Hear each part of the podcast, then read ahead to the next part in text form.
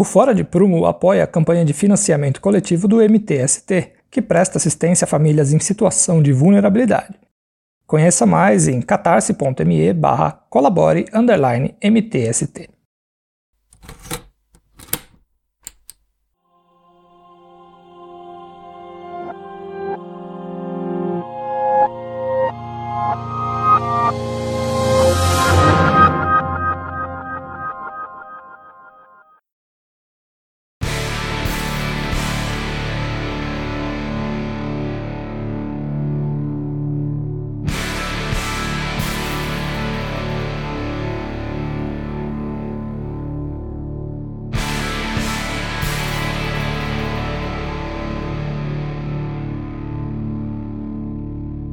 Capital paulista tem mais de 4 mil bens tombados.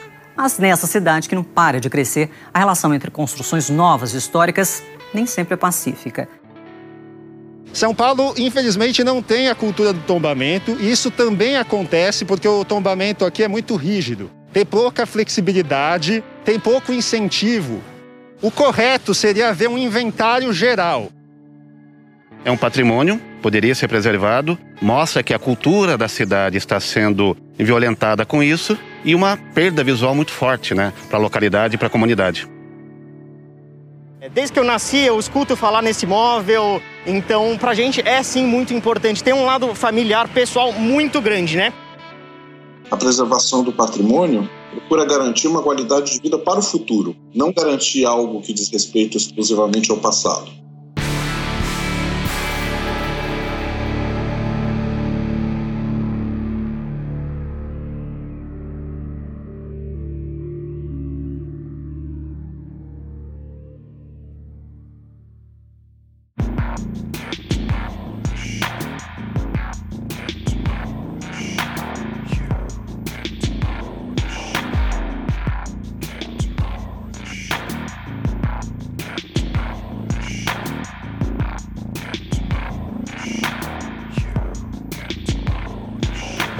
Toda essa história começou, a história desse nosso episódio aqui hoje, que vai falar um pouco mais sobre preservação de patrimônio cultural, de um jeito que a gente ainda não falou, acredito, nos outros episódios que a gente já fez, né? Acho que vale resgatar aquele Lugares de Memória Difícil também, né?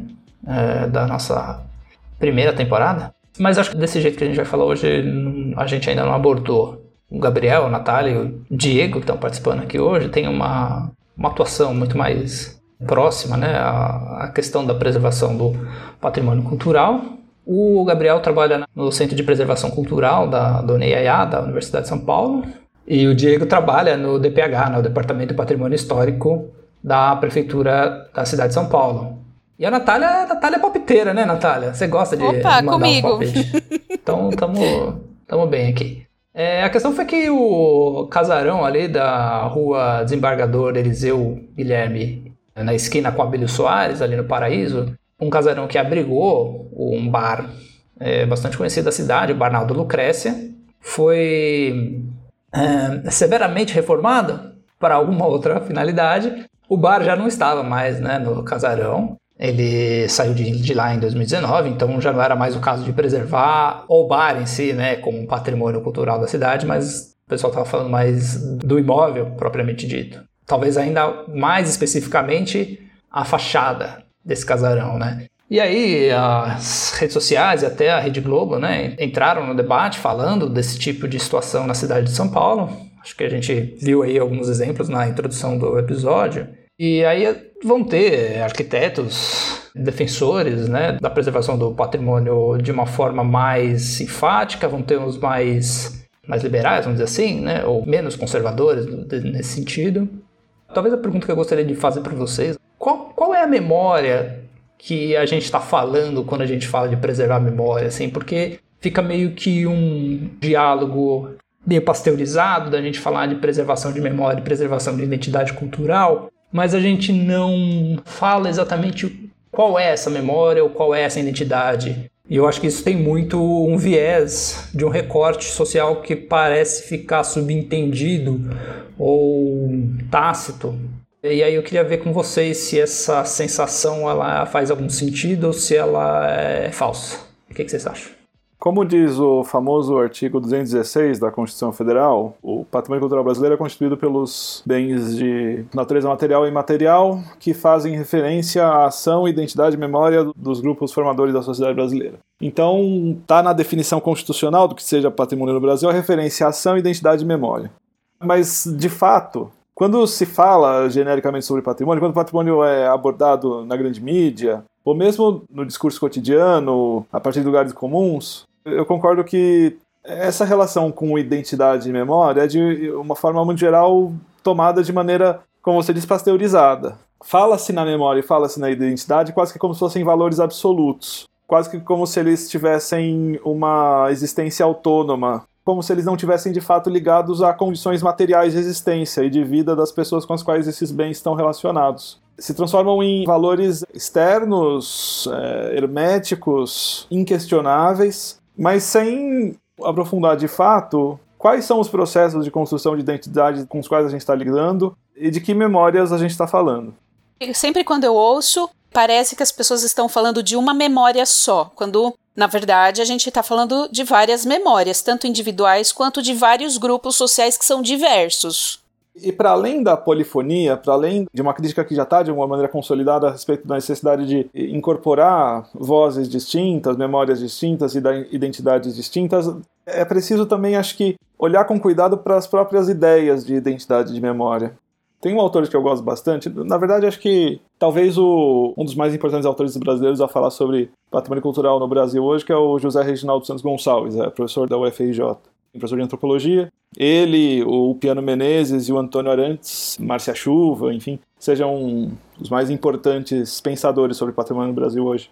Nos anos 90, o, esse José Reginaldo Santos Gonçalves ele escreveu um livro, ficou baseado na sua tese de doutorado, que chama A Retórica da Perda. E nesse livro ele constrói uma leitura do que foi a trajetória das políticas de preservação no Brasil desde a sua fundação mítica lá em 1937, até mais ou menos o, o momento em que se entende que houve uma espécie de uma virada antropológica, que foi no momento logo após a, a emergência da figura do Aloysio Magalhães, ali nos anos 80, ele demonstra como a todo momento esses personagens estavam inseridos na, na, construção das políticas de preservação e de patrimônio estavam mobilizando essas categorias como identidade e memória a partir de negociações e agenciamentos muito próprios no sentido de tentar naturalizar determinadas ideias do que seja o país, do que seja o Brasil, do que seja a sociedade brasileira, enfim. Isso, na verdade, já foi muito criticado. Enfim, desde pelo menos os anos, nos anos 70 se critica o que a gente costuma chamar de fase heróica do IFAM, que foi justamente esse momento entre os anos 30 e os anos 60 em que se inventou um Brasil passado, se constituiu essa imagem do Brasil passado associado às igrejas barrocas, às cidades mineiras, no caso de São Paulo, às residências associadas supostamente aos bandeirantes. Esse passado inventado já foi meio criticado, mas para além disso, o José Reginaldo nesse livro ele, ele, mostra como esses agenciamentos de identidade que já estavam sendo feitos na fase heróica, eles permanecem sempre amparados nesse medo da perda. Daí a retórica da perda. Os discursos sobre o patrimônio sempre são construídos a partir desse medo da perda, o medo da destruição, a impossibilidade da destruição, a impossibilidade do apagamento.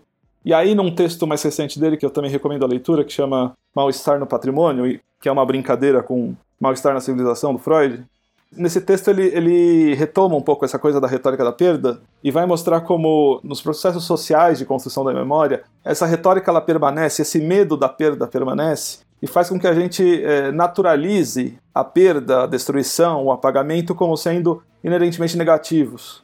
E ele vai mostrar como é, essa naturalização ela é sempre muito relativa, quer dizer, a gente, nós que somos ocidentalizados, embora não sejamos ocidentais, né? enfim, nós que somos ocidentalizados, a gente herda ou assume essa noção ocidental e moderna desse progresso, que associa sempre a perda e a destruição como um processo de apagamento que deve ser evitado a todo custo. Só que no fundo ele demonstra como nos processos sociais de construção da memória, as operações de esquecimento, de descarte, de destruição, de apagamento, elas são fundamentais para a construção da memória. Então, acho que tem uma primeira questão que você colocou que é fundamental, que é não tomar identidade e memória como sendo valores estanques, herméticos, exteriores, absolutos. Memória e identidade são processos sempre construídos no agora, no presente, e estão sujeitos às contingências do presente. Em particular, identidade. A identidade, a gente tende a positivar ela Mas construção de identidade é sempre um processo de exclusão do outro. Construção de identidade é sempre um processo de articulação e de formação de um grupo do qual todos os outros estão automaticamente excluídos. Quando você constrói a si mesmo pela identidade, você está necessariamente construindo o outro, excluindo o outro. Então, por mais que seja importante falar em identidade e memória, como está previsto lá na Constituição, eu acho que é importante esse primeiro alerta que você faz, porque a gente tende a naturalizar essas coisas e a exteriorizar essas coisas, quando na verdade elas são muito mais complexas e muito mais cheias de meandros e nuances. Como é o caso desse casarão de esquina. É, quais são os moradores de São Paulo que de fato estavam associados a esse casarão? Quem de fato estava se importando com ele. Quer dizer, um casarão numa área nobre. Que tinha um bar que servia cerveja provavelmente a 30 ou 40 reais, petisquinho dito gourmet que servia um monte de gente classe média que não tá preocupado com o resto, assim, é isso. Justiça seja feita, eu já fui no Barnaldo e Lucrécia e tinha um bolinho de feijoada fantástico lá. Sério? Era muito bom. Eu tenho certeza que era ótimo. Mas eu concordo com você. Né? É a memória de quem? E outra. Será que vai fazer falta? Mesmo que o bolinho dele seja tão maravilhoso, tem outro. São Paulo tem um monte de lugar competindo por bolinho gourmet. Até porque o bar já tinha saído. E se a questão fosse o bar, enfim, tem outras políticas de salvaguarda do patrimônio material que poderiam ter sido mobilizadas, e nem é o caso. Não era isso que estava em questão. É simplesmente aquela imagem do casarão pitoresco, associado a uma São Paulo idealizada, e que quando desaparece, as pessoas começam a ficar. Por que desapareceu? Mas ele não tinha de fato uma relação com a maior parte da população que justificasse qualquer outra coisa. Agora, é claro que aquela reforma é horrorosa. Eu acho que ninguém questiona que antes estava muito mais bonito. Ou estava muito melhor, tinha uma relação muito melhor com a rua, tinha mais olhos para a rua, aquela coisa toda. Ninguém discorda de que a intervenção tá horrível, mas eu concordo que é preciso falar de identidade e memória de uma maneira um pouco mais é, problematizada. Eu acho que isso é chantagem. Porque assim, tantas vezes que eu já vi filha de arquiteto famoso que construiu seu nome fazendo casas caríssimas em São Paulo, arquitetura hum, que aparece em livros internacionais, choramingando, falando que ela precisava muito de gratuidade no IPTU, porque senão, coitada, como é que ela faz para preservar as casas do pai dela? Então, a gente agora chega no ponto de sofrer chantagem. Porque é isso, você, ah, você não me dá incentivo? É isso aqui que eu faço. Eu faço essa, esse revestimento horroroso, faço essas janelinhas de cativeiro e boto uma farmácia sem identidade visual nenhuma aqui nesse prédio. é um atrás do outro, até que a gente faça esse tipo de coisa. Até o dia que a gente fala, ah, então tá bom, então a gente te dá gratuidade no IPTU e aí você arruma fachadinha. Porque é isso, a gente está preocupado com fachadinha. Só para lembrar que o casarão ele não era tombado, então ele não era reconhecido pela municipalidade como um bem cultural a ser protegido. Não que ele não merecesse, muitas vezes isso ainda não foi nem inventariado, né? ele não teve um olhar mais aproximado para verificar se precisava ou não de alguma proteção. Mas a gente tem que voltar e discutir é, quais são os atores que estão sendo privilegiados nessa é, construção do patrimônio cultural da cidade ou até mesmo que é a memória, a identidade né, que se quer projetar.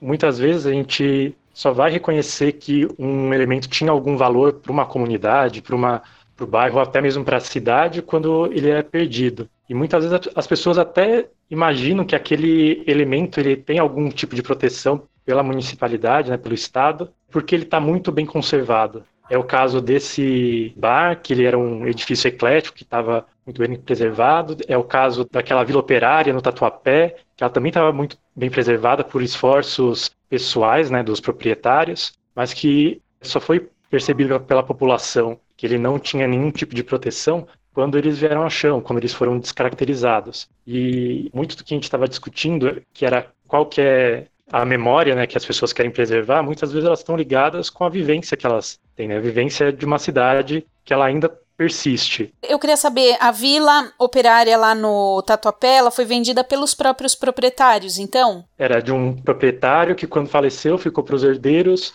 e os herdeiros é, acabaram vendendo para construtoras. Então ah. foi vendida uma quadra e demolida, foi feito, tinha começado um prédio, depois foi começar a demolir a outra quadra e teve uma movimentação dos grupos de bairro, né, para tentar salvar um pouco dessa memória que ainda resistia. A gente vê por toda a cidade, né? Assim. A gente fica muito centrado nos, no que poderia ser considerado patrimônio, né, o que é significativo para uma parcela da população, quando ela é perdida, mas a gente fica muito restrito, muitas vezes, na, na segunda fase de construção da cidade. Né? A gente já perdeu muito da São Paulo colonial, a gente tem um eclético, um Art Nouveau, Art Deco, que a gente ainda tem um pouco a preservar, e tem alguns edifícios modernos. Né? Então a gente vê todas essas fases da, de construção da cidade que vão sendo perdidos e grupos, é, atores dessa sociedade querendo resgatar um pouco dessa situação, um pouco desse significado, né? dessa vivência que ela participou e que quer transmitir para outra geração, seja tanto pelas construções, mas também por outros tipos de vivências.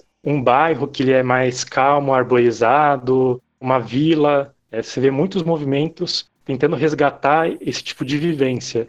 Isso que o Dig trouxe para gente sobre os movimentos de bairro que fazem esse tipo de busca pelo tombamento póstumo, assim, né? Acontece uma tragédia e aí isso levanta uma necessidade de alguns grupos se manifestarem para tentar alguma salvaguarda. Então, no caso da Vila do Tatuapé, uma, acho que metade da vila foi demolida e a outra metade o pessoal tentou atuar para preservar. É, a minha questão é meio um pouco cínica, vai. Perguntar se essas pessoas elas realmente estão preocupadas com o patrimônio histórico ou se elas estão preocupadas com a tipologia do bairro. Quer dizer, se elas estão é, de fato interessadas naquela história que elas estão preservando da Vila Operária ou se é uma preservação de um bairro calmo, baixa densidade, de acesso exclusivo, uma área bem é, nobre da cidade como o Tatuapé é hoje. Né? Se a gente for pensar, ele é a zona leste próxima ao centro. E retomando também um pouco, como é, a vila era de um único proprietário, ela acaba sendo a história de um capitalismo paulista, assim, onde os proprietários de terras detêm esse direito. E aí a gente acaba entrando nesse conflito entre a questão que eu estava dizendo da memória, que é por que, que nós ficamos encarregados, né? Nós, eu falo assim, os arquitetos que trabalham, os arquitetos, é, porque nós somos arquitetos, mas as pessoas que trabalham com preservação do patrimônio histórico, por que, que essas pessoas que ficam encarregadas de fazer a salvaguarda de um patrimônio que os próprios capitalistas que herdaram essas, esse patrimônio não se preocupam em preservar? Eu ia comentar a mesma coisa, porque o Tatuapé é um bairro de classe média, classe média quase alta, né? Acho que tem bairros bem mais ricos em São Paulo. Tem uma gema ali no Tatuapé que é, que é bem rica, né? Eu acho que tem um certo privilégio de grupos mais ricos que conseguem se organizar melhor em São Paulo, no sentido de preservar a propriedade deles e a circulação deles. Então, não é a questão da memória deles, não é o problema de um certo patrimônio, de uma certa história e construção da sociabilidade deles no tempo, blá blá blá. Acho que é uma questão de que tipo de projeto vão construir aí, que tipo de gente nova vai circular aqui no meu bairro. Então eu não quero. Então eu acho que é nesse sentido, é a mesma história do, da construção do metrô. Acho que foi uma meia dúzia de assinaturas que tirou uma estação de metrô no Morumbi. Então é aquela coisa de quem vai circular aqui no meu bairro. E depois teve esse, o caso do Higienópolis, né? A gente não quer uma essa gente diferenciada circulando por aqui. É sempre isso, né? Quais memórias que a gente quer? Porque no final das contas vira uma discussão sobre preservar fachadinhas. É disso que se trata, sabe? E eu queria ler um um tweet que a Rosana Pinheiro Machado, que é uma antropóloga que é professora numa universidade da Inglaterra, se eu não estou enganada, em Bath. Ela escreveu um tweet que eu acho muito significativo para a gente pensar isso. Ela escreveu assim, ó. Serão muitos anos para reconstruir qualquer patamar mínimo do tecido social. Não é só uma questão de tirar ele do poder. A gente sabe de quem que ela está falando, né? Não é só uma questão de tirar ele do poder, ainda que isso seja o primeiro passo urgente. O drama é que ainda teremos que lidar com uma parte enorme da população que vive no submundo da subjetividade fascista. A discussão é certamente mais profunda, afinal, o fato de os esgotos terem sido abertos não quer dizer que os ratos não estavam lá desde sempre. Estavam e têm um lado positivo de saírem das tocas. O problema é o ecossistema de comunicação que eles possuem e ninguém tem resposta para lidar com isso. Então, assim, eu vou retomar o que eu tinha comentado, né? Assim, a gente sofre chantagem o tempo todo de socialite, filha de arquiteto renomado, que tem sim a obrigação de lidar com o patrimônio, afinal de contas é dela. afinal de contas, faz parte de várias histórias, de várias memórias, do trabalho de muita gente, porque eu acho legítimo as pessoas que trabalham com patrimônio se incomodar com aquela obra horrorosa que foi feita nesse edifício. Mas eu não acho justo a gente ter que ceder à chantagem para, por exemplo, fazer IPTU, gratuidade de IPTU, porque as pessoas ricas, porque a gente está falando de edifícios bem localizados no tecido urbano, com acesso à infraestrutura e tudo mais que a gente já sabe, e a gente ainda vai ter que dar gratuidade de IPTU antes de gratuidade no IPTU ou qualquer outro incentivo urbanístico ou na legislação para essas pe pessoas preservarem esses edifícios, a gente tem que começar a discutir é, tributação progressiva nesse país, tributação de grandes fortunas. É isso que a gente tem que discutir antes de dar, começar a dar incentivo para preservação de fachada. Tá com dificuldade de preservar a fachadinha do seu predinho queridinho lá no sabe-se lá onde, na Paulista? Demole! Porque se a gente lembrar do que a Rosana escreveu, a gente vai precisar de praça para discutir a civilidade, se discutir o que a gente precisa para esse país, não de fachadinha. Porque ninguém discute país dentro de prédio, a gente vai precisar de praça. A minha sugestão é demole, sabe? Sim, eu acho legítimo que tantas pessoas que trabalham, que dependem né, de trabalhar com aprovação de projeto, trabalhar com recuperação de fachada, historiadores que lidam com a história de edifícios, eu acho legítima a preocupação deles. Porque é isso. Eu não estou falando de gente que é dona dos meios de produção e que está bem de vida. São pessoas trabalhadoras como nós, eles estão preocupados com o meio de trabalho deles, é isso, né? Porque senão a gente começa a falar assim: ah, então tá bom, a gente cede a pressão, a gente não vai poder mais reclamar que o Brasil é um país injusto, sabe? Aí a gente tem que lembrar que patrimônio são as pessoas prédio onde a gente desenvolve as nossas atividades. E aí a gente tem que lembrar que em Maceió, lá no Alagoas, a Braskem, que explora salgema, destruiu o subsolo de uma parte da cidade. Eu cito aqui, os bairros são Pinheiro, Mutange e Bebedouro. São mais de 30 mil pessoas desses três bairros que precisaram desocupar suas casas porque um belo dia em 2018 elas sentiram um tremor de terra 2.5 na escala Richter e no dia seguinte elas acordaram com a luz do sol entrando pelas rachaduras. A cidade já está comprometida, ela vai desabar. As pessoas já estão para fora da casa e eles estão lá tentando resolver com a Braskem o que, que vai ser feito. Até agora a Braskem fez um fundo para poder pagar auxílio aluguel e, algumas despesas, sabe? Essas pessoas têm que receber casa, são pessoas pobres, pessoas até de classe média e classe média baixa, se eu não estou enganada, que tiveram que desocupar das suas casas. E a memória delas, e a memória dessas pessoas. Não importa a casa delas, importa que elas moram lá, elas vão ter que reconstruir tudo de novo. Sabe, as relações que elas construíram ao longo do tempo, isso foi tudo desfeito. Então, a gente tá preocupadinho com a fachadinha do prédio onde alguém um dia bebeu cervejinha, sabe, chopinho a 40 reais. Ah, tem dó, sim, tem mais um monte de lugar em São Paulo para isso, sabe? Com aquele tipo de fachada que tinha lá para fazer turisminho. Essa é a minha opinião, sorry, desculpa. Não, e as imagens de Maceió são perturbadoras. É assustador ver aquelas casas desmoronando por causa da Braskem. É o caso de pensar o que, que o caso da Braskem não vira manchete e o caso do chopp a 40 reais, que agora não existe mais, é, se transforma em, em manchete de jornal. Eu gostaria de só fazer uma observação que um chopp a 40 reais é só 6 dólares, tá? Então... só 6 doletas. Eu acho essa oposição talvez um pouco problemática, porque ela está sugerindo, de um lado, um valor positivado, que é a preservação do patrimônio, e de outro lado, a manutenção de um privilégio de classe em função da mobilização da preservação do patrimônio para justificar ou legitimar, enfim, essas baixas densidades, quer dizer, o, o privilégio do acesso à terra urbana exclusiva. Mas o problema é o seguinte: isso é uma coisa só, não é uma oposição. Patrimônio cultural é disputa. Patrimônio cultural é, é, é um processo de negociação e de disputa para a consolidação das representações que vão estar tá sedimentadas na cidade e na cabeça das pessoas sobre o que é aquele lugar. E como em qualquer negociação e como em qualquer disputa, os mais fortes vão vencer.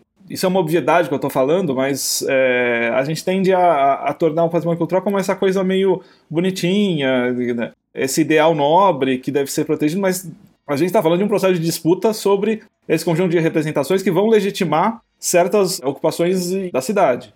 Eu pensei no, nisso aí que você está falando, mas negando o meu próprio raciocínio anterior, a mesma prática pode ser usada para gentrificação, por exemplo. Não, é claro. De fato, esse tipo de mobilização de discurso fatalmente pode ser usado para ações de higienização. A gente está cansado de saber disso. Vide o caso da luz. São incontáveis tentativas de tentar expulsar aquela população indesejada usando os discursos da cultura. Mas aí vale a pena talvez retomar um pouco o que foi a trajetória do patrimônio cultural no Brasil. Talvez valha a pena retomar porque acho que dá para construir um raciocínio a partir daí. Havia lá nos, nos anos 30 uma Inspetoria Nacional de Monumentos, que teve lá uma certa atuação, enfim, estava ligada a ela um sujeito que era integralista. Tem vários estudos sobre essa inspetoria, mas quando o campo de fato se institucionaliza no Brasil, em 1937, com a criação do Serviço do Patrimônio Histórico Artístico Nacional, que sucede essa inspetoria e de alguma maneira inverte um pouco o discurso e o raciocínio com a qual ela estava lidando. O SFAM, enfim, Serviço do Patrimônio Histórico Artístico Nacional, ele é oriundo de um anteprojeto de lei que também é uma coisa meio mítica, e, enfim, todo mundo gosta de falar disso, porque esse anteprojeto de lei foi redigido pelo Mário de Andrade. Foi colocado em discussão esse projeto lá em 36, 37, veio o Estado Novo, o Congresso foi fechado, e o que era o anteprojeto de lei do Mário de Andrade foi reformulado por essa figura mítica e sempre comentada que é o Rodrigo Melo Franco de Andrade. Curiosamente, a história do patrimônio cultural no Brasil é repleta desses Andrades. Mário de Andrade. É, Mário de Andrade, Rodrigo Melo Franco de Andrade, depois Carlos Drummond de Andrade foi trabalhar no Ministério. Recentemente foi descoberto um, também um anteprojeto do Oswaldo de Andrade, enfim. É tudo uma coisa meio em família mesmo. Bom, enfim, então tem essa figura, Rodrigo Melo Franco de Andrade, que era um advogado, e ele reformula o projeto do, Mário de Andrade, exclui algumas coisas, mantém outras, e institui o Serviço do Patrimônio Histórico Artístico Nacional em 1937 no famoso Decreto-Lei 25. Tem um texto mais ou menos recente do Piano Menezes que virou meio que um clássico instantâneo, porque também é um texto que todo mundo cita, enfim, que chama é algo como As Matrizes do Patrimônio Cultural, uma revisão de premissas. Nesse texto o Piano ele pega o Decreto-Lei 25, que institui o ISFAM, e compara o Decreto-Lei 25 com o texto constitucional que eu citei, do artigo 216. E aí ele vai dizer o seguinte: lá no, no Decreto-Lei 25, constituía o patrimônio, então, histórico-artístico nacional o conjunto de bens móveis e imóveis que estava associado a fatos memoráveis da história da nação e que estavam imbuídos de um conjunto de valores que tradicionalmente se associavam ao patrimônio excepcionalidade, integridade, autenticidade, ancianidade. A coisa não estava escrita exatamente dessa maneira, mas você depreende que mais ou menos os valores que estavam presentes sobre o que deveria ser identificado como patrimônio eram esses. E aí, o, nesse texto clássico do piano que foi publicado faz uns 10 anos mais ou menos, ele vai argumentar que lá no Decreto-Lei 25, o que se entendia por patrimônio, podia ser identificado por um conjunto de elementos que eram interiores àquela obra ou aquele objeto, aquele artefato, enfim. Você conseguir identificar com uma certa dose de objetividade a autenticidade, a ancianidade, a excepcionalidade de alguma, de alguma coisa ou a sua vinculação ao, aos tais fatos memoráveis da história da nação. A patrimonialidade de alguma coisa, ela era algo inerente a si mesma. Ela era algo é, imanente àquele objeto. Ela transcendia a nossa relação com ele. E aí ele vai mostrar como na Constituição de 88, no artigo 216, você tem uma inversão completa desse, é, desse raciocínio. Porque o artigo 216 vai dizer que constitui patrimônio cultural brasileiro, conjunto de bens de natureza material ou imaterial, e aí aparece o patrimônio imaterial, que, é, embora tenha sido a grande inovação, na opinião do piano não vai ser a grande inovação, porque a grande inovação vai ser a natureza do patrimônio. Ele vai dizer, são bens de natureza material e imaterial, portadores de referência à identidade, ação e à memória dos grupos formadores da sociedade brasileira. Então, tem uma série de mudanças aí. Primeiro, lá no Decreto-Lei 25, os fatos memoráveis da história da nação estavam associados a uma história monolítica, aquilo que a gente poderia chamar vulgarmente de história oficial. Além disso, a condição de excepcionalidade, autenticidade, todas essas condições, elas podiam ser objetivamente entre aspas, obviamente, entre muitas aspas, objetivamente analisadas por um especialista. Você pega um historiador da arte, um historiador da arquitetura, um historiador de uma, modo geral, enfim, um arquiteto, e ele vai lá e vai dar o seu laudo técnico e vai dizer que aquela escultura do século XVIII ela precisa ser preservada porque ela é, enfim, uma escultura do século XVIII feita pelo Aleijadinho e, portanto, ela é importante por causa disso. Ou seja, há elementos que estão inerentes àquele objeto, mas que a gente percebe que não estão muito bem inerentes ao objeto, porque eles fazem parte de um conjunto de discursos e de valores inerentes a determinados grupos.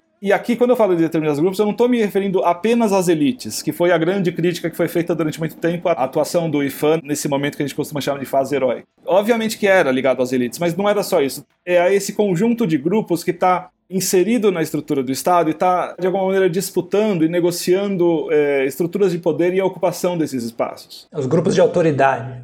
Sim, grupos de autoridade. Então, os arquitetos, os historiadores, eles estão, de alguma maneira, atuando com um argumento de autoridade, isso é importante. Eles estão se colocando como os especialistas que vão determinar aquilo que o conjunto da sociedade brasileira deve preservar. Porque eles estão dizendo que isso é importante. E eles estão dizendo que isso é importante porque isso está relacionado aos seus próprios interesses, eventualmente até afetivos, enfim. É... Ou corporativos. Ou corporativos. E essas coisas estão sempre misturadas. Eu sempre indico um texto da pesquisadora Simone Toge que aponta um pouco justamente como é que esse, esses discursos corporativos dentro da estrutura do Estado vão determinar um pouco essas coisas, enfim. Ou seja, alguns grupos de autoridade, alguns grupos que estão ocupando essas estruturas do Estado estão determinando para o conjunto da sociedade o que ela deve preservar e não só o que ela deve preservar, mas esses grupos estão inventando o Brasil que deve ser preservado. E isso, obviamente, já foi super criticado e tudo mais. Esses arquitetos que estavam inseridos nessas estruturas estavam negociando, disputando esses espaços, eles vão atuar pela preservação e consolidação da imagem lá do Barroco Mineiro e, e da, da arquitetura ligada à América Portuguesa, mas também vão fazer isso porque vão identificar nessa arquitetura da América Portuguesa um antecedente histórico importante para legitimar a própria arquitetura moderna que eles estavam fazendo. Uhum. Ou seja, eles vão olhar lá para a arquitetura de matriz portuguesa, que é sóbria, branquinha. Sólida. Sólida, com os muxarabis, com a adaptação ao clima tropical. E vão dizer: essa arquitetura ela tem vários elementos, ela é importante que a gente preserve, e estão fazendo isso porque essa arquitetura vai ser mobilizada por eles como um antecedente histórico às coisas que eles estavam fazendo, aos cobogós, à sobriedade, aquela coisa toda. E depois tem aquele clássico discurso que vincula o barroco à obra do Niemeyer que o Niemeyer seria um barroco moderno, então você preserva lá o barroco mineiro e preserva o Niemeyer hoje. Não esqueçamos que o edifício do Ministério da Educação e da Saúde foi tombado assim que foi concluído. Salvo engano, também aconteceu isso com Pampulha, entre outras coisas. A gente esquece que essas coisas estão inseridas num processo de, de disputas e de negociações. E a gente tende a naturalizar o valor dessas coisas. Enfim, então, como o Piero dizia, tem uma inversão ali em 88. A matriz do valor dos bens a serem preservados, a serem salvaguardados, não está mais inseridos molecularmente neles. Ele até brinca que no cenário anterior você é um pouco como se fosse um pesquisador de ciências naturais que vai a campo com um desses aparelhinhos que mede radiação e ah, isso aqui é importante porque o aparelhinho apita. é um pouco esse o raciocínio anterior. O que muda agora é que aquilo que deve ser, enfim, preservado, salvaguardado, entendido como patrimônio cultural, passa a ser o conjunto de referências culturais dos vários grupos formadores da sociedade brasileira. E aí, a identificação do valor deixa de estar no objeto e passa a estar na relação. Na relação entre pessoas e objetos ou entre pessoas e práticas. E daí também a mudança da velha expressão patrimônio histórico e artístico para expressão patrimônio cultural. Patrimônio cultural também é uma expressão problemática, mas pelo menos ela é melhor do que a velha patrimônio histórico e artístico. Então, se a gente está falando de relações, é absolutamente fundamental que em qualquer trabalho de inventariação, que qualquer trabalho de reconhecimento, de bens culturais, fique explicitado justamente quais relações estão presentes entre diferentes grupos com esses objetos e práticas que se pretende patrimonializar. Porque se essas relações não existirem, ou se essas relações forem impedidas, o sentido que tem de patrimonializar a coisa também se perde. E aí, enfim, a, a frase clássica, quer dizer, todo patrimônio material é, tem uma dimensão imaterial de, de sentido, de valor, que depende daquela matéria, mas aquela matéria sem essa dimensão imaterial que é produzida pelas pessoas, ela não significa nada. Essa transformação é um pouco abordada tanto no inventariado geral do patrimônio cultural que foi feito na cidade, São Paulo, o IGPAC, que acabou estudando várias regiões, né, tanto Ipiranga, é, Bela Vista, que acabou, ao final, resultando em um tombamento de edificações e não tanto essa, essa camada imaterial que seria necessária. Né? Eu acho que nessa evolução que a gente tem de entendimento é, de patrimônio, também é interessante levantar essa dia de que tem com a própria construção da cidade, né? os planos diretores, os zoneamentos, tanto que essa questão de preservação já era abordada nos antigos zoneamentos das 8200 e que depois foi convertido para as EPECs no plano diretor de 2002 e que o desdobramento disso foi a criação das EPECs AUEs, EPEC APC e mais recentemente tem o TICP também, que deveria né, assim que ele for tiver um decreto regulamentador, que ele vai envolver várias áreas que vão abordar outros pontos do patrimônio cultural, não apenas o material, mas também dessas relações entre os vários agentes dentro desse bairro. Eu acho que o que tem de TICP que está listado nesse último plano diretor é o de Paulista, que pega toda uma região que vai da Paulista até o centro, e também o de. Ai, acabei esquecendo aqui. É Peru Jaraguá. Ele também tem uma relação é, muito intrínseca do local com a população que ocupa. É, a questão da construção da cidade está muito ligada com os valores que se querem preservar e como que muitas vezes um joga contra o outro. É, às vezes você indica locais de é, expansão da cidade ou de crescimento onde tem uma população residente atuante naquela área que está muito ligada com um sítio né, que ela ocupa. Eu só queria só complementar que a presença do TICP no plano diretor, dos territórios de interesse da cultura e da paisagem, ela foi decorrência direta de uma mobilização intensa justamente da população do território Peru de Araguá pela inclusão no plano. E durante a construção do plano lá em 2014, 2016, havia enormes resistências para reconhecer essa formulação como uma formulação possível de gestão do patrimônio cultural na cidade. É importante destacar justamente o protagonismo desses movimentos de Peru de Araguá e, em particular, não posso deixar de, de destacar a atuação do professor Euler Sandeville na formulação dos TICPs, isso no contexto da academia, que também foi importante para introduzir isso no plano, a partir de uma lógica que o plano não previa. Quando o Diego estava falando, e você complementou, né, sobre a questão de como o plano diretor é, interfere na. Óbvio, né? É para isso que serve o plano diretor, interfere na dinâmica da construção da cidade e define né, que lugares têm interesse de preservação ou não, é, eu lembrei aqui de algumas respostas que as pessoas é, trouxeram na nossa pergunta lá no, nas redes sociais, que a gente perguntou, né? O que você sente falta de algo que não existe mais no lugar onde você vive? Tem uma amiga minha, Thalita Takeda, queridíssima, ela trouxe uma questão muito interessante, eu acho que tem um pouco a ver com essa questão do plano diretor, porque ela fala assim: as casinhas que foram demolidas aqui na rua para dar lugar a prédios gigantescos. É realmente, Pinheiros, acho que por conta de ser uma região central e super bem servida de é, serviços, é, metrô, linhas de ônibus, não sei o que, virou um canteiro de obras nos últimos anos, por conta dessa, desses incentivos que o plano diretor dá. Mas, por outro lado, acontece, acho que esse, essa crise né, com os moradores locais que acabam não talvez não reconheçam mais o bairro em que moram por conta dessa, desses incentivos tal. Eu não acho que Pinheiros deva ser uma região privilegiada, né, onde poucas pessoas moram, não sei o quê. Mas o fato é que essa descaracterização está acontecendo não para é, causar é, uma democratização do acesso à terra, mas acho que talvez trazer ainda mais segregação, é, talvez muito mais o contrário. Eu acho que tem talvez um conflito aí, né? Lembrando da minha pergunta cínica lá, lá de trás, e o seu próprio contraponto que eu fiz logo depois, que é difícil, eu acho, responder, porque a gente tem essa vontade de morar num lugar super bem servido e com baixa densidade, e ao mesmo tempo percebe que talvez a região não tenha a condição adequada para receber essa quantidade de obras que está acontecendo ao mesmo tempo. Provavelmente um bairro que vai ficar um bocado descaracterizado, né? A Rua dos Pinheiros, que é uma rua bastante é, boêmia aqui da cidade, vai, vai sofrer um impacto com isso, mas eu acho que isso tem um pouco a ver com essa nossa questão anterior. É uma dinâmica muito mais relacionada ao as pressões de capital, de produção de riqueza, do que uma coisa que o patrimônio histórico possa dar conta de preservar. Mas se baixa ou alta densidade faz diferença para você? Para mim não faz diferença se alta densidade de habitante, assim, morando numa, nas quadras. Eu acho que era uma questão mais de paisagem mesmo.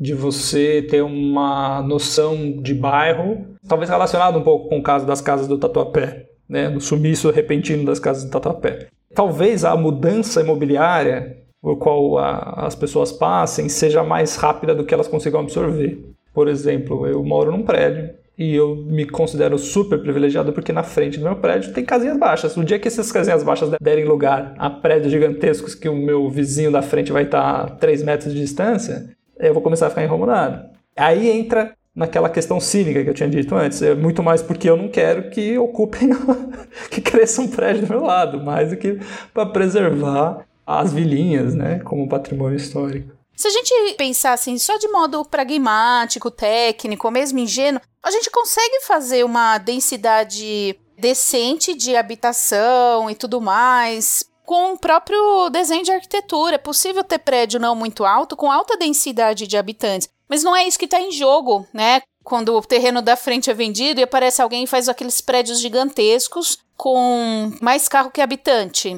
Então, não é essa vontade de adensar, de fazer um bairro decente que está em jogo, é, é outra coisa. Você observa um valor nessa relação que você tem com a cidade. Né? Você ter seu visual é, livre, liberado, conseguir ver o céu de dentro da sua casa é um valor que você gostaria de perpetuar. Né? A gente só sente falta do que a gente já viveu e experimentou.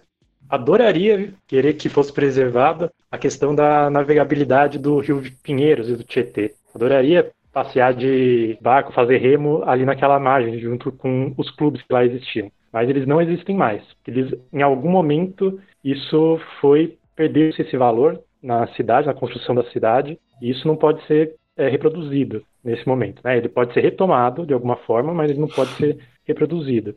Essa tentativa de manutenção da memória é essa vontade de, da continuidade de algumas experiências. Tanto que a gente observa agora, mas que também pode ser é, reproduzido pelas falas das pessoas que vieram antes da gente. Né? Então, é, do que, que a cidade conta, o que, que a gente não pode mais experimentar, porque a gente já passou com um trator por cima dela. O que, que a cidade foi devorando que a gente não consegue mais é, experimentar novamente. Então, eu coloco que a experimentação da cidade ela vai ser diferente para vários atores que compõem a sociedade. Né? Então, o que, que os atores envolvidos nessa construção, o que, que eles querem preservar de valores para as próximas gerações? E o Estado, no meio disso tudo, acaba sendo é apenas um interlocutor entre essas diversas camadas. Eu tenho um enorme incômodo com a ideia de que patrimônio cultural seja a salvaguarda de seja lá o que for para as gerações futuras. Eu tenho a impressão que esse discurso ele é de um moralismo naturalizado bastante problemático. Patrimônio cultural não é a salvaguarda de qualquer coisa que seja para gerações futuras. E óbvio que a gente poderia falar sobre mudanças climáticas, mas, mas eu acho que a questão não é essa. Patrimônio cultural diz respeito à salvaguarda dos direitos que as pessoas têm às suas próprias referências culturais. Patrimônio cultural diz respeito a salvaguardar essas relações e não necessariamente salvaguardar objetos para o futuro. Porque, eventualmente, salvaguardar objetos para o futuro pode romper com as relações e com referências culturais das pessoas hoje. E nesse sentido, acreditando nos limites da democracia liberal burguesa, etc, etc. O Estado não pode ser só interlocutor, ele tem que ser um agente ativo na salvaguarda das relações e das referências culturais dos grupos que têm ameaçadas essas relações, essas referências. E aí, nesse sentido, é preciso destacar o que, que aconteceu de interessante com a política de patrimônio imaterial do IFAM, que eu acho que tem eventuais problemas pontuais, são poucos os bens salvaguardados, ainda são cerca de 40 para o país inteiro, tudo bem, enfim, mas tem várias críticas que se pode fazer, mas bem ou mal, em vários casos, se conseguiu chegar a um processo de salvaguarda em que os direitos culturais daqueles grupos foram minimamente assegurados. Acho que o caso das paneleiras de Goiabeiras, eu não sei como é a coisa está hoje, principalmente num cenário de pandemia, mas é o ofício da produção de panelas no bairro de Goiabeiras, no Espírito Santo, foi um dos primeiros bens registrados como patrimônio material brasileiro e, e, houve minimamente uma política de promoção e de salvaguarda que conseguiu assegurar esses direitos culturais. Eu acho que tem vários problemas aí no meio, mas minimamente essa política existiu. E aí, quando a gente olha para as políticas de patrimônio material, o foco na, na, salvaguarda das referências culturais das pessoas ele é ab absolutamente inexistente. Caso clássico é o da Vila Itororó. As pessoas foram expulsas de suas casas em nome da preservação daquele lugar.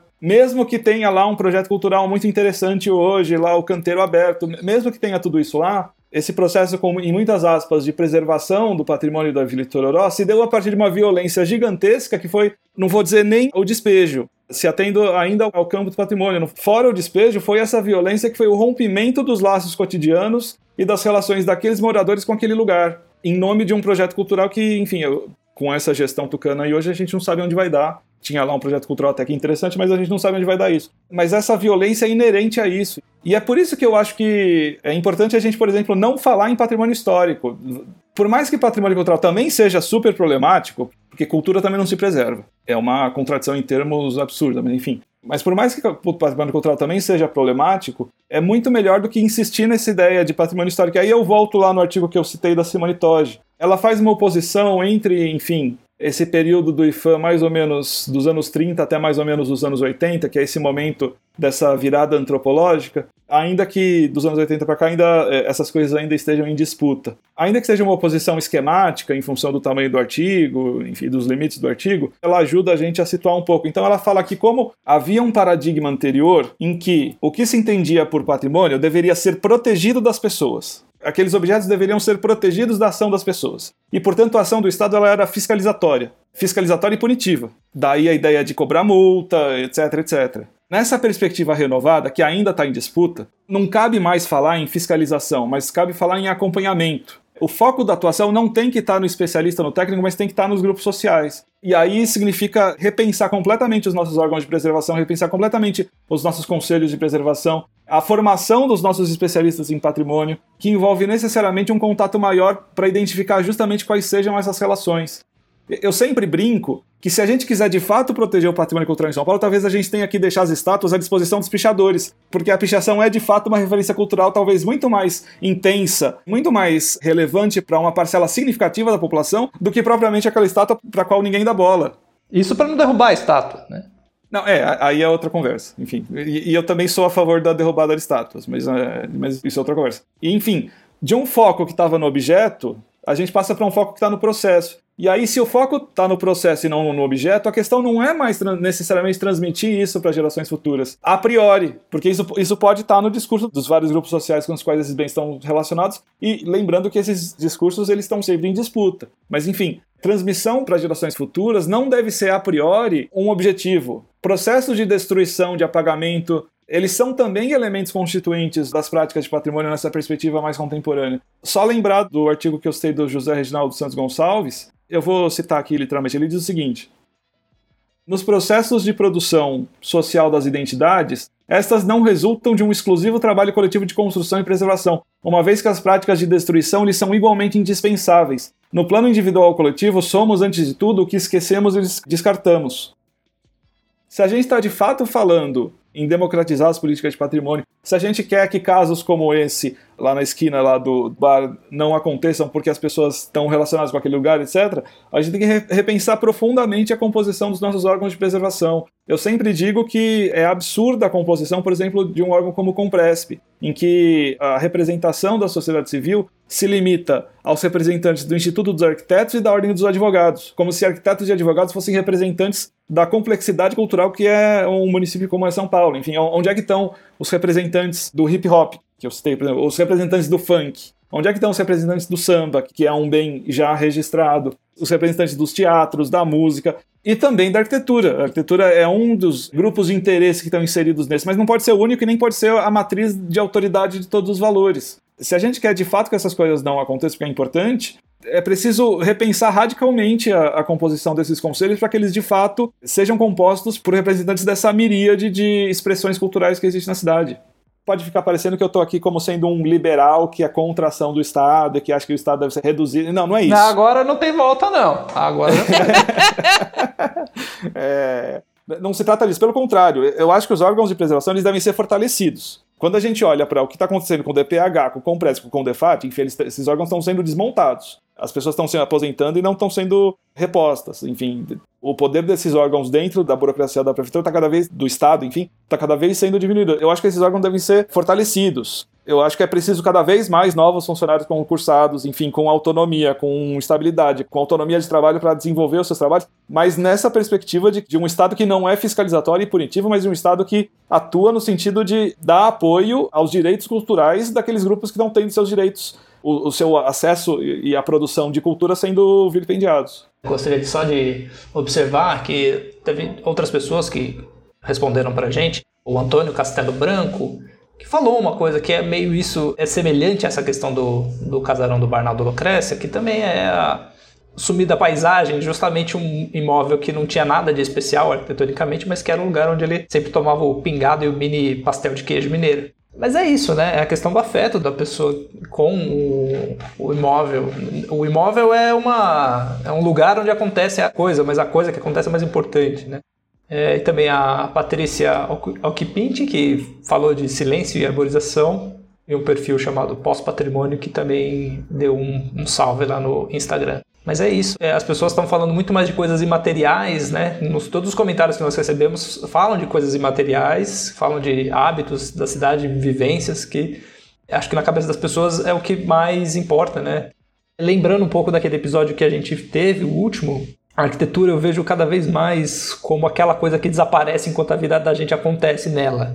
Porque uma boa arquitetura, ela, ela a gente para de olhar para ela quando a gente está vivendo no lugar, assim, ela meio que sobe. Você só repara que a arquitetura é ruim porque os degraus são desconfortáveis, né? Se eles são confortáveis, você nem lembra que tá subindo a escada, né? A vida é a jogabilidade, né? A arquitetura é o gráfico. É nesse sentido. As coisas acabam desaparecendo enquanto a gente está vivendo nelas, né? É uma questão da abstração. Depois, quando a gente para para olhar nas coisas, a gente fica maravilhado, mas é, é um outro momento, né? Quando você está apreciando a arquitetura, apreciando uma obra de arte, apreciando uma música, não é a mesma coisa de que está trabalhando num lugar, não é a mesma coisa de que está fazendo uma refeição numa sala de jantar, né? são coisas diferentes o Gabriel trouxe na composição do Compresp, é, mas também não só o Compresp é o agente formador da cidade. É muitas brigas de condomínio que chegam em várias instâncias da prefeitura porque eles não têm onde resolver isso, né, de forma amigável, assim, entre as partes. Então, essa questão do próprio Bar Lucrécia é algo que talvez pudesse ser resolvido localmente, sem ter que tomar as proporções que tomou. Ou aquele da questão da Vila do Tatuapé, muitas vezes a gente esquece que a função social da terra não está ligado só à construção de moradia social, é ligado também à função daquele espaço no bairro. E isso tem que ter muitos pontos a serem discutidos, não apenas nas políticas de patrimônio, mas nas políticas de construção da própria cidade.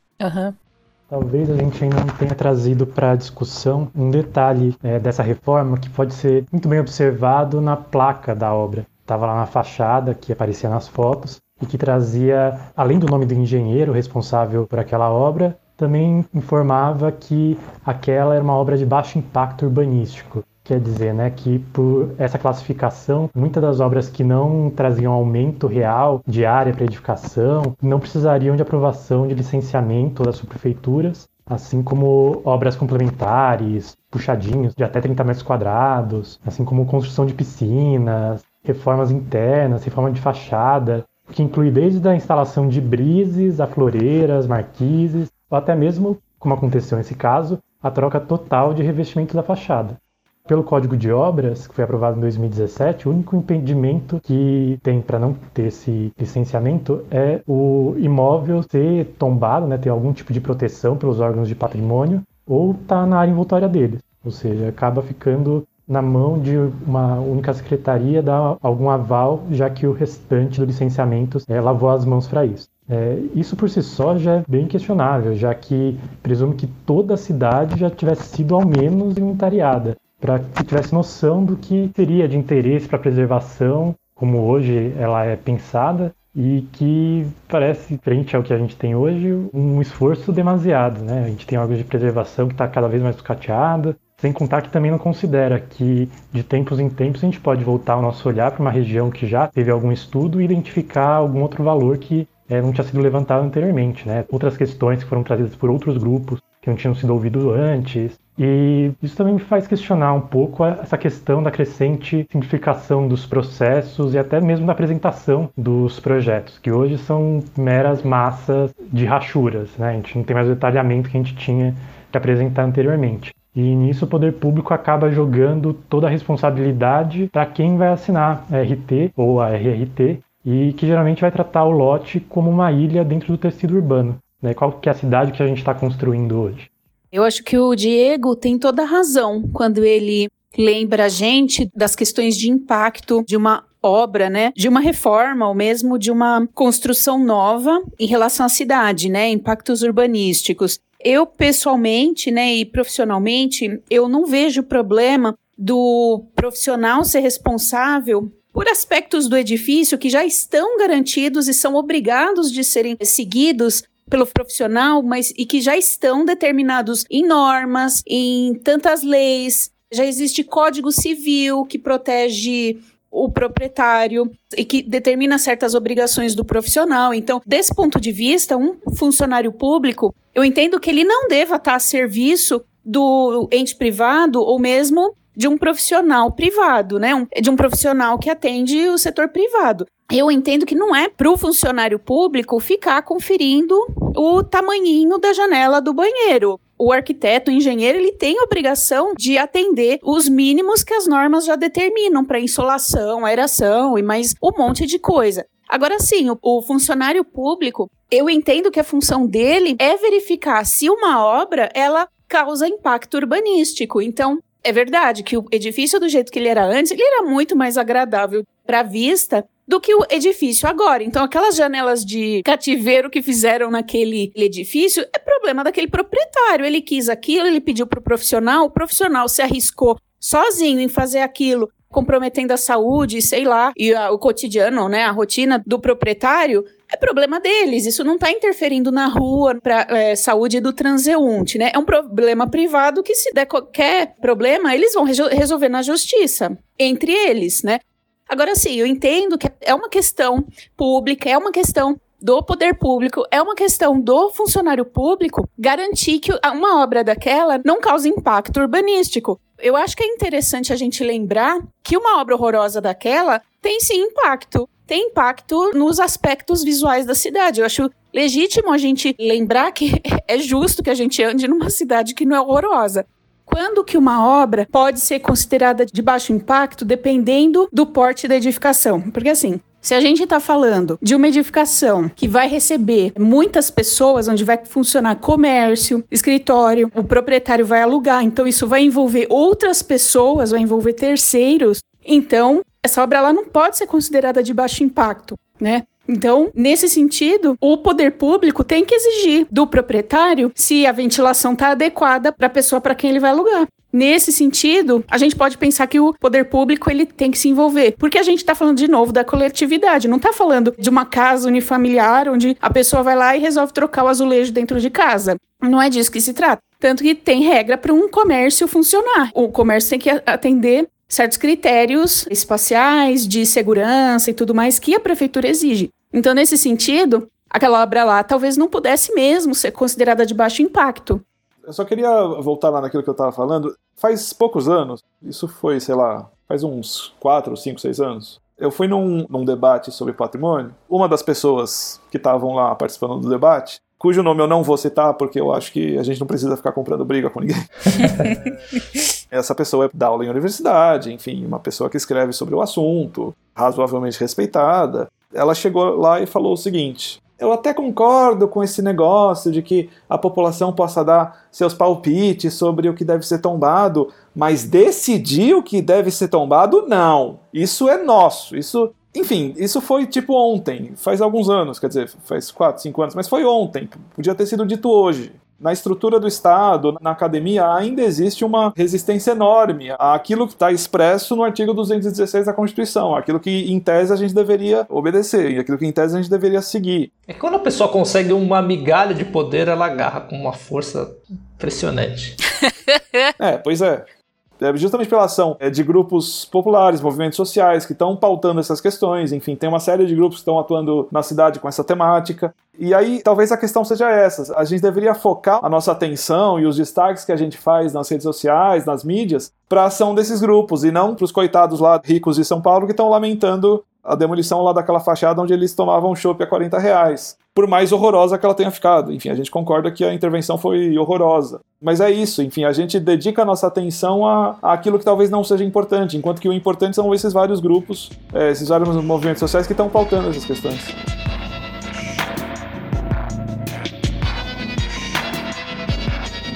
Eu queria.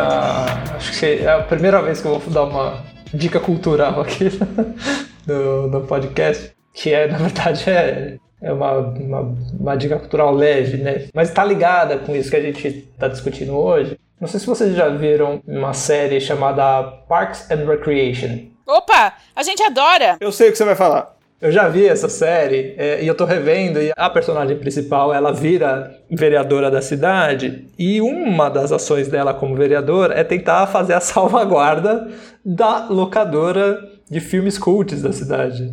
E ela propõe um instrumento de salvaguarda para a locadora que acaba tendo que fazer uma remodelagem do negócio e vira de uma é, locadora de filmes cults em uma locadora de filmes pornográficos. Porque era o que as pessoas queriam. Isso após ter sido é, nomeado um espaço cultural da cidade. Virou meio que uma landmark lá deles. Foi que acabou virando muitos cinemas do centro de São Paulo. Manteve-se o uso de cinema, mas não com a mesma os mesmos atores sociais. Nossa, é verdade, né? Boa lembrança. Tantos cinemas ali em volta da Praça da República, que são cinemas pornô.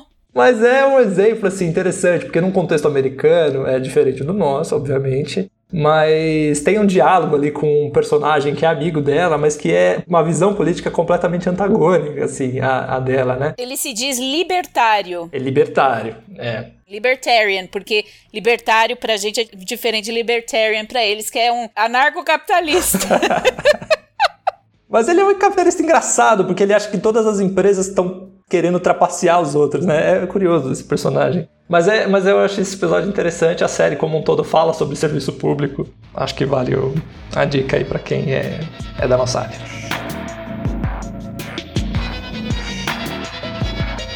Fora de prumo 19, já que é para tombar. Se você chegou até aqui, é porque provavelmente gosta das discussões que a gente faz. Você pode ajudar a divulgar o Fora de Prumo para os seus amigos e colegas e nos seguir nas redes sociais para interagir com a gente e saber quando publicamos novos episódios. E agora no YouTube você também pode ver os teasers que preparamos para as novas publicações. Participaram deste episódio Diego Brentegani, Gabriel Fernandes e Natália Gaspar. Áudios na introdução do episódio são de uma reportagem da Rede Globo. A trilha sonora deste episódio contou com versões editadas de Degree Zero of Liberty e The Incident, que segue tocando agora, ambas da banda Porcupine Tree. Eu sou o Arthur Francisco, até a próxima!